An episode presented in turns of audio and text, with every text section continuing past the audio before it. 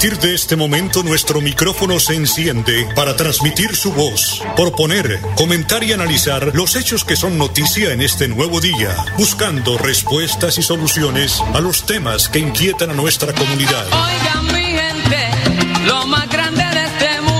Hola mi gente, 11 años en Radio Melodía. Hola mi gente, para que la voz de la comunidad se escuche. Hola mi gente. Hola mi gente, presenta Amparo Parra Mosquera, la señora de las noticias.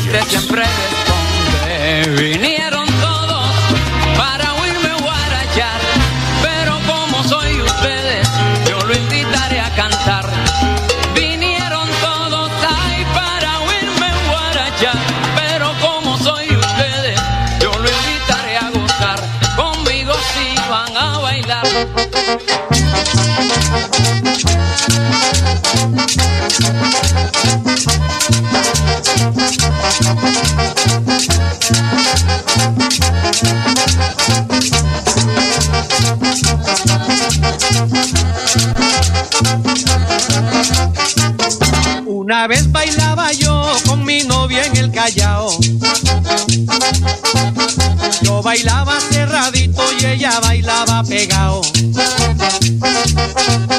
Le apretaba la cintura y estaba yo entusiasmado. Cuando chequeé que mi suegra me tenía el ojo clavado. Cogí la pareja entonces y le di una vuelta entera. Y así le dije a mi novia, pa' que me oyera mi suegra. Le grita, no aprietes tanto, mira que estoy sofocado. Mejor bailemos abiertos, porque así es más refinado. Ahora viene la buena, compadre. 8 de la mañana, un minuto, son las 8 de la mañana, un minuto. Oyentes de Hola mi gente, tengan ustedes muy, pero muy buenos días. Hoy es viernes 5 de noviembre, temperatura de 21 grados centígrados, es el pronóstico del ideal. Hoy, primer viernes del mes de noviembre. Hoy se celebra el Día de la Policía Nacional. Son 30 años de historia de la institución que ha acompañado día a día a todos los colombianos y ha contribuido el amor patrio con servicio a nuestro país. La institución celebra la firma del decreto 1000 del 5 de noviembre de 1891 que da nacimiento a la policía en toda Colombia, luego de que en 1890 el entonces presidente Carlos Holguín Mayarino sancionara la ley 23 del el 23 de octubre que permitió contratar a personas de Estados Unidos y Europa para capacitar al naciente cuerpo policial. Pese a que a la fecha se cumple, pues la fecha de- de creación se cumple hoy viernes, los actos oficiales de la conmemoración se llevarán a cabo el próximo 11 de noviembre. En sintonía con los festejos, el Congreso avanzan allí unos proyectos de ley para la transformación de la institución, con los cuales se logrará el fortalecimiento de la carrera, la profesionalización y la actualización del régimen disciplinario. Entre otros cambios, se pretende implementar un nuevo modelo de servicio denominado cuadrante de vecindario, que acercará a la policía con los ciudadanos, con más herramientas tecnológicas y entrenamiento en gestión de comunidades, mediación de conflictos e intervención de riesgos sociales.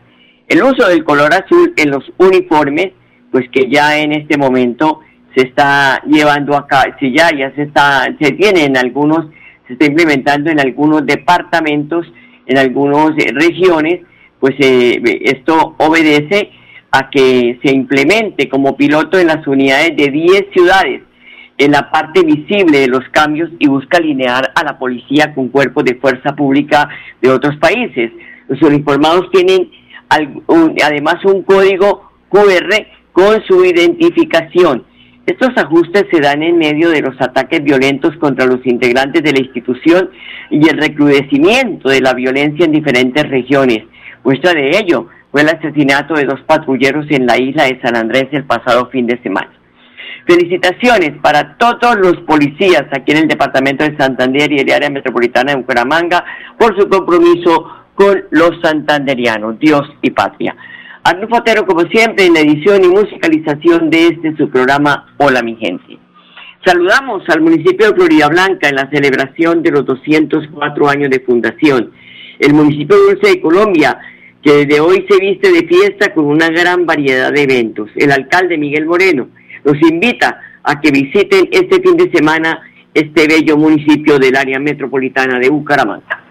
Preparémonos para celebrar los 204 años de Florida Blanca con nuestra Feria Dulce, que luego de un año difícil como fue el año de la pandemia, vuelve a Florida Blanca esta feria institucional, donde vamos a poder garantizarle a todos los habitantes de nuestra ciudad, a quienes visiten también Florida Blanca, que tengan más de 50 eventos culturales, deportivos, de diferente índole, gastronómicos inclusive, para que puedan venir a disfrutar de lo que es Florida Blanca, que conozcan el Festival del Dulce, vengan y prueben la mejor taza de café, la mejor taza de chocolate, conozcan los emprendimientos de nuestros microempresarios, de nuestros artesanos, vengan a cada uno de esos eventos como serán los realizados en el Parque de Florida Blanca en materia cultural y también los deportivos en el ring de boxeo, lo que se hará en materia de nuevos eventos como son las carreras de drones y todas estas cosas que se han institucionalizado durante muchos años como los ciclopaseos, el que más obleas coma y demás y nuevos eventos que también estarán ocurriendo en nuestra Feria Dulce de Florida Blanca por sus 204 años de historia de una ciudad dulce como lo ha sido nuestra nuestra ciudad. Y adicionalmente quiero contarles algo muy importante. El 7 de noviembre, que es el día en el que se celebran los 204 años, nos estará acompañando Diana Burco que es nada más y nada menos que la nominal Latin Grammy, una florideña, santanderiana que estará acompañando estos 204 años y adicionalmente nuestro virrey vallenato, un florideño que también estará acompañando este espacio en la Feria Dulce el día domingo 7 de noviembre. Importantísimo que todos nos estén acompañando, cumplamos los protocolos de bioseguridad, que sigamos las reglas que se han establecido y por supuesto, hoy con las últimas normas que se han expedido en materia nacional, departamental y municipal, que cumplamos con el llevar nuestro carnet de vacunación en aquellos eventos en los cuales se esté solicitando. Es muy importante que sigamos vacunándonos, que sigamos en este proceso que es el que está permitiendo esta reactivación económica. Recordemos que en el 2020 no hubo feria dulce precisamente por toda esta situación. No se podían hacer eventos masivos, no podíamos encontrarnos. A veces un abrazo era muy difícil y hoy es una historia completamente diferente. Seguimos reactivándonos en Florida Blanca. Estos 204 años nos toman de una manera totalmente diferente a como fue el año pasado y esperamos que esta reactivación económica siga surtiéndose así de la mano de todos ustedes. Pues muchos éxitos. En el inicio de esta semana, en esta celebración de los 204 años de fundación de Florida Blanca, que se celebrarán oficialmente pues ya el 7 de noviembre. Talentos florideños, orgullo de este municipio, estarán acompañando estas festividades. 8 de la mañana, 7 minutos, terminamos la semana informativa con el mensaje del Padre Sassano. Escuchémoslo. Lucas 15, del 1 al 10. Buscar y no esperar. Vemos en primer lugar sobre sus hombros. Y me encanta esa imagen de ver que vos y yo tenemos que tener esa imagen. La oveja con el temor se pone dura y no puede caminar. Y es por eso que el pastor, para sacarla rápido del peligro, se la pone en el hombro. Es para sacarla del lugar del peligro y al mismo tiempo para darle confianza y tranquilidad. Vos y yo estamos llamados a eso, a al lado de la persona que está en peligro su vida, su felicidad, su historia. Y nada mejor que mostrarle confianza y tranquilidad. Y estaría buena esa pregunta. ¿Vos estás dando confianza y tranquilidad a una persona o a las personas que vos sabés que no están en buen camino o que no están yendo bien? Esto nos corresponde a todos los cristianos. Así que deja de pedir el currículum antes de, de ayudar a una persona. De que si es casado, si es soltero, si es divorciado de nueva unión. No, andá y ayudá. Jesús, mira, no preguntaba a la oveja antes de ayudarla cuál era su condición o cuál era su situación. No, sale a buscarla y va a sacarla del peligro. Es ponerte en tus hombros a ese hermano o esa hermana que está, hermana que está golpeada por la vida o por la situación. Capaz que te sea duro, pero es real. Y hay que ayudar. Ayudar a la oveja. Y en segundo lugar, cuenta a sus amigos porque somos comunidad, somos familia. Lo cuenta no por vanidad, para decir, miren muchachos, qué genio que soy, la encontré. No, es porque había preocupación y también había interés. Nosotros somos comunidad y debemos compartir la vida, trabajar juntos para ayudar a la gente, no tan solo desde una ayuda social, no, sino también y fundamentalmente espiritual. Nosotros no somos asistentes sociales, somos cristianos. Eso que te queden claro. Hasta incluso a nosotros los curas nos pasa muchas veces que nos metemos en cuestiones sociales que está bien, perfecto. Pero si vos te metes en condición social, en ayudar a los changos de la droga, o en ayudar a las personas que están dificultados en esto, en otro, perfecto. Pero también hablarle de Dios. O llevarlos a Dios. O por lo menos decirle, che, recemos un rato, porque de las 100 almas nos importan las 100. Que nos vean más unidos que reunidos, que nos vean hablando más de Dios que de acciones sociales, que nos vean más enamorados de Dios y no tan fanatizados de las cosas de Dios. Por favor, seamos cristianos normales, con sentido común. Y por último, la alegría. Y es lo que estamos llamados a vivir. La alegría, el entusiasmo, alegrarnos cuando la gente cambia de mirar en esta vida, cuando descubre lo que verdaderamente es Cristo en la vida. La alegría de ver personas que le cambian la vida cuando descubren a Jesús. Esa alegría de ver que podemos hacer muchísimo bien con simplemente escuchar al otro, sanar con un abrazo, simple y profundo. Mira, es la alegría de saber que el otro encontró nuevamente el rumbo de su vida, que lo hace ser feliz. Que Dios te bendiga, te acompañe. Un saludo a Cursillo de Cristiandad que se porta siempre de 10. Les mando un saludo a todos ustedes. Que Dios los bendiga y los acompañe en el nombre del Padre, Hijo y Espíritu Santo. Y hasta el cielo no paramos. Gracias, Padre. 8 de la mañana, 11 minutos. Vamos a una pausa y ya regresamos. Yo soy un microempresario asociado a Financiera como Ultrasan y quiero ser uno de los ganadores del Premio Emprendedor. En Financiera como Ultrasan realizaremos el Premio Emprendedor, donde reconocemos la creatividad, el esfuerzo y la dedicación de nuestros microempresarios. Para mayor información, acérquese a la oficina más cercana y pregunte cómo ser un ganador del Premio Emprendedor. Vigilada Supersolidaria inscrita a Bogacop. A viernes a las 8 de la mañana, Amparo Parra Mosquera dirige y presenta Hola mi gente. Hola mi gente. Creamos el puente que construye la comunicación para que nuestras comunidades sean escuchadas y encuentren respuesta a sus inquietudes y necesidades. Hola mi gente. Año 11 en Radio Melodía. Periodismo al servicio de la gente. Dirige Amparo Parra Mosquera, la señora de las noticias.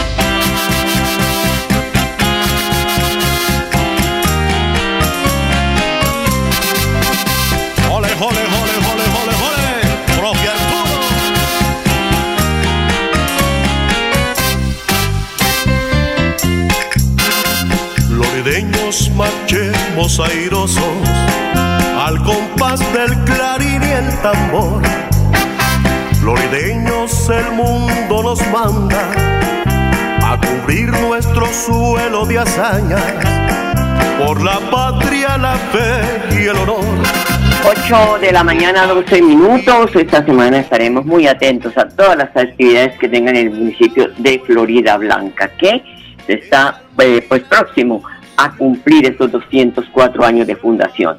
8 de la mañana, 12 minutos. Dos personas fallecidas por COVID este jueves en Santander y 63 nuevos contagios reportó el Instituto Nacional de Salud.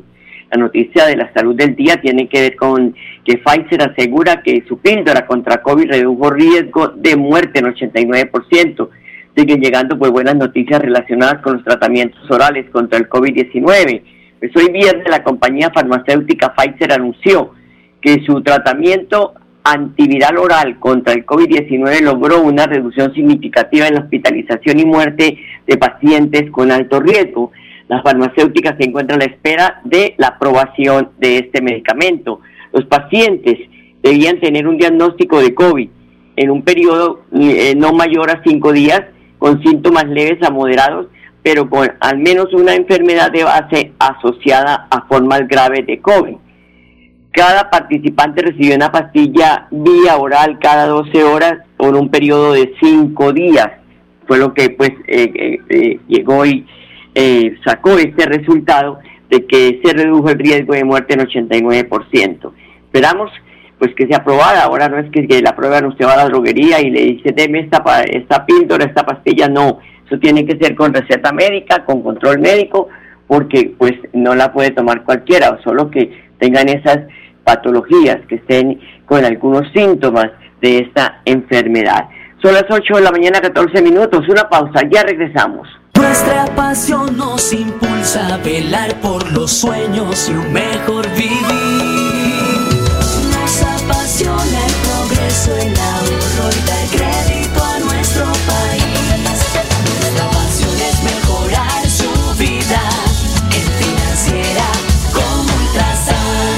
solidaria, inscrita a Fogacop.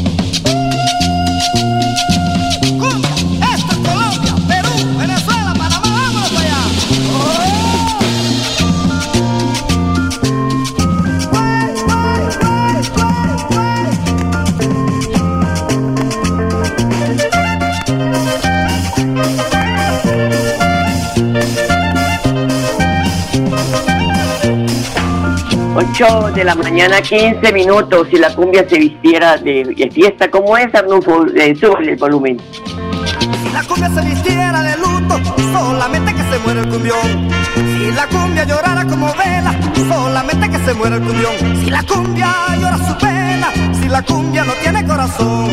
Si la cumbia tiene cuerpo, si la cumbia no tiene corazón. Si tiene cuerpo, si tiene corazón. Si tiene claro que sí tiene cuerpo y tiene corazón. Son las 8 de la mañana, 15 minutos. Parece ser que el no pago de la nómina de maestros en algunos municipios del departamento obedece a daños en los sistemas de información del Ministerio de Educación. Eso es lo que afirma la secretaria de Educación del departamento de Santander, María Eugenia Triana. Desde la Secretaría de Educación del Departamento de Santander queremos eh, eh, dar claridad a todos nuestros docentes, directivos y administrativos del Departamento de Santander eh, por las dificultades que hemos tenido con la liquidación de la nómina del mes de octubre. Debo aclararles que esto se debe a una situación o problemática que han tenido los sistemas de información del Ministerio de Educación, donde se acumulan pues todas las novedades que contemplan la liquidación de los correspondientes nóminas de cada uno de los docentes y esta es la razón por la cual no se ha podido liquidar en el departamento de Santander, como efectivamente tampoco se ha podido hacer muchos de los departamentos del país. Eh, desde la Secretaría de Educación hemos dispuesto eh, un equipo de trabajo eh, en un plan de contingencia trabajando 24/7 para que en el menor tiempo posible podamos nuevamente subir a la plataforma las novedades de cada uno de los docentes y poder en el menor tiempo posible hacer efectivo el pago de la nómina. esperamos eh, su comprensión, la comprensión de todos, porque nuestra responsabilidad, como lo hemos hecho durante todo el año, es pagar con puntualidad, como siempre lo hemos hecho, y aspiramos a que muy pronto podamos asumir esa responsabilidad y eh, poderles cancelar en el menor tiempo posible. Esto es lo que dice el gobierno, pero como las noticias tienen dos caras, vamos a ver qué dice el Sindicato de Educadores de Santander sobre el pronunciamiento de la Secretaria de Educación Departamental. Le preguntamos al profesor Mauricio Martínez. Estamos muy sorprendidos que a la fecha ni la gobernación de Santander ni la alcaldía de Florida Blanca hayan resuelto el pago efectivo del mes de octubre, cuando otras alcaldías como la de Bucaramanga, Piedecuesta, Irón y Barranca de Bermeja hicieron lo propio.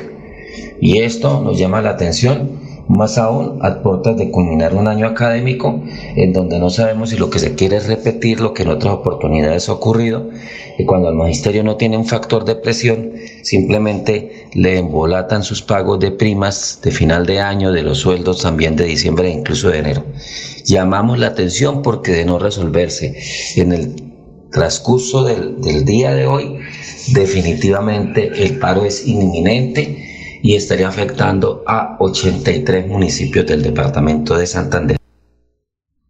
La pregunta es, si pagaron en Bucaramanga, si pagaron en otros municipios, en Barranca Bermeja, ¿por qué, Bucara, ¿por qué los otros 82 municipios del departamento, pues que no están en, en, el, proceso, eh, eh, lleguen y les, eh, no les paguen el mes de octubre? Ya estamos a 5 de noviembre y ellos están reclamando de su salario. Son las 8 de la mañana, 18 minutos. Vamos a la pausa y ya regresamos. Yo soy un microempresario asociado a Financiera como Ultrasan y quiero ser uno de los ganadores del Premio Emprendedor. En Financiera como Ultrasan realizaremos el Premio Emprendedor, donde reconocemos la creatividad, el esfuerzo y la dedicación de nuestros microempresarios. Para mayor información, acérquese a la oficina más cercana y pregunte cómo ser un ganador del Premio Emprendedor. Vigilada Supersolidaria inscrita a Bogacop.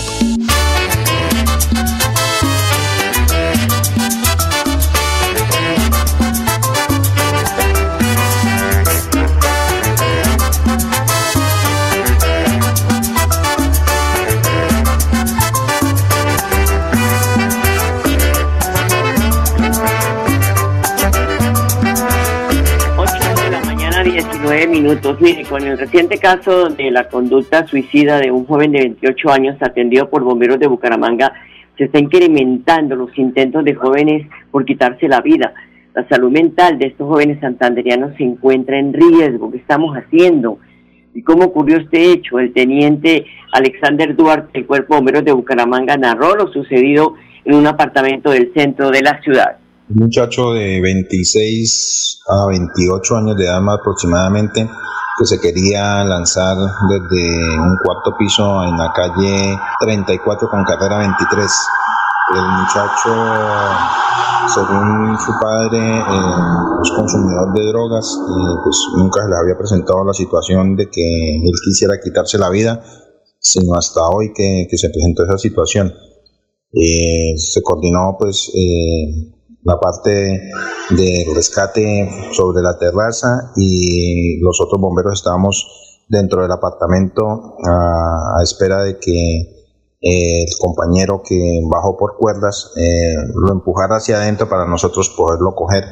Eh, se hizo esa labor, el compañero lo empuja, nosotros lo cogemos de las manos y posteriormente ingresa la policía, quien con la ayuda de las esposas nos ayudan para terminar de asegurarlo y subirlo por la ventana.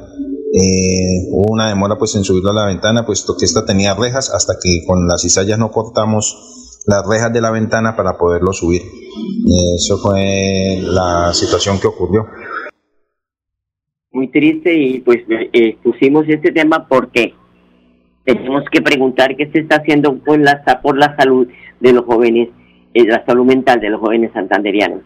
Y el ministro de la Ciencia y la Tecnología, Tito José Crisien, entregó al Centro de Innovación y Tecnología de Ecopetrol reconocimiento por su eh, apuesta por la ciencia, tecnología e innovación. Bueno, primero manifestar, muy complacido estar aquí en Piedecuesta, Santander, en el Instituto Colombiano del Petróleo, otorgando este reconocimiento como Centro de Desarrollo Tecnológico. ¿Qué significa? La ciencia, la tecnología e innovación se conoce a través de tres siglas, I más D más I. I es la investigación, la ciencia, la generación de nuevo conocimiento. La D, desarrollo tecnológico. Y la innovación. Pero cuando, si queremos llegar a la innovación desde la ciencia, necesitamos indudablemente ese paso en la mitad, que es el desarrollo tecnológico. Y hoy estamos reconociendo al ICP como un centro de desarrollo tecnológico, quienes toman las teorías científicas, aquellas publicaciones, esos papers o lo que se generan de nuevo conocimiento en las universidades y lo pueden poner en práctica a través de laboratorios para experimentar y poder finalmente tener unos prototipos que se puedan utilizar en el sector real. Y eso es lo que se hace de este, este instituto, tomar esas ideas, esas teorías de cómo eh, limpiar mejor el agua, cómo utilizar los materiales, cómo desarrollar nuevos materiales y hacerlo en un laboratorio y poder elaborar prototipos y llevarlos a la práctica a gran escala como se hace en la empresa Ecopetrol. Buenísimo, ministro. Ministro, y un mensaje para los eh, trabajadores de Ecopetrol, los trabajadores de este instituto. Eh, ¿Qué se encontró hoy? Bueno, me encontré con unos laboratorios maravillosos, me encontré con unas grandes instalaciones, 20 mil metros cuadrados, pero lo principal que me encontré es con un excelente talento humano, con un grupo de investigadores, con un grupo de doctores de altísimo nivel, con mucha capacidad creativa, con mucha generación de patentes, así que de verdad que lo, mi mayor impresión fue el talento humano que se vive aquí, que es el compromiso que tienen, porque digamos que los laboratorios sin un talento humano, sin unos doctores, sin unos investigadores, muy poco se puede lograr, así que aquí estamos utilizando un talento humano excelente con unos equipos y laboratorios excelentes para hacer más competitiva nuestra empresa insignia nacional que es Ecopetrol S.A. Por su parte, el director del Centro de Innovación y Tecnología de Ecopetrol, Andrés Mantilla, sostuvo que es el resultado del desarrollo tecnológico y la investigación que se cumplen en los laboratorios del Instituto Colombiano del Petróleo. Es un reconocimiento muy importante por dos razones. Primero, porque representa toda la robustez que hemos logrado. Eh, no es un reconocimiento fácil de obtener y sobre todo no por el lapso de tiempo. Es la primera vez que el Ministerio de Ciencia y Tecnología otorga un reconocimiento a un centro de desarrollo tecnológico por cinco años y lo que demuestra es la calidad del talento humano, la calidad de las capacidades científicas, pero sobre todo la robustez de la estrategia que hay detrás de los procesos de ciencia, tecnología e innovación que adelanta el ICP.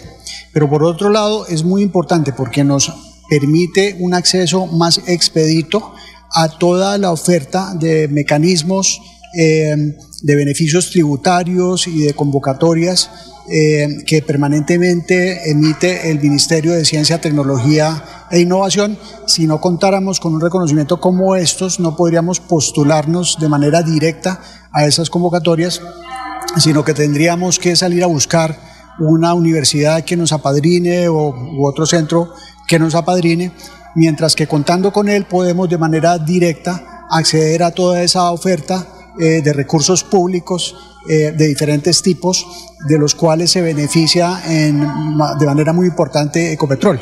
eh, las cifras de beneficios tributarios que año a año obtenemos, por ejemplo, eh, por diferentes temas, por proyectos de investigación, por proyectos de ciencia y tecnología, por proyectos de innovación, pero también por, por ejemplo, contratar doctores en, en nuestra empresa, pues son muy importantes y, y esto nos permite acceder de manera directa a ese tipo de beneficios.